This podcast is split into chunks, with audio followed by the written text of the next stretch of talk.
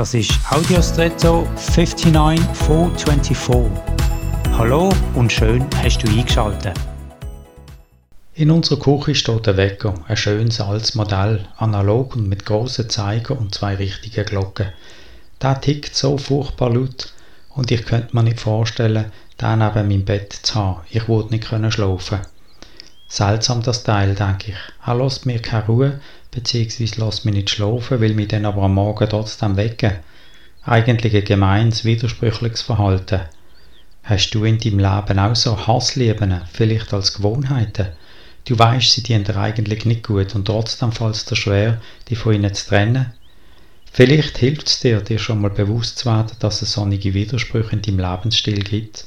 Und falls du sie loswerden willst, vielleicht hilft es dir zu überlegen, welchen Gewinn bringen sie dir im Moment noch, sodass du sie noch nicht losgeworden bist?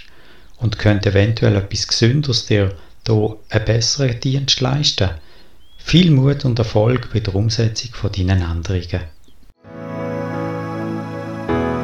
Und jetzt wünsche ich dir einen außergewöhnlichen Tag.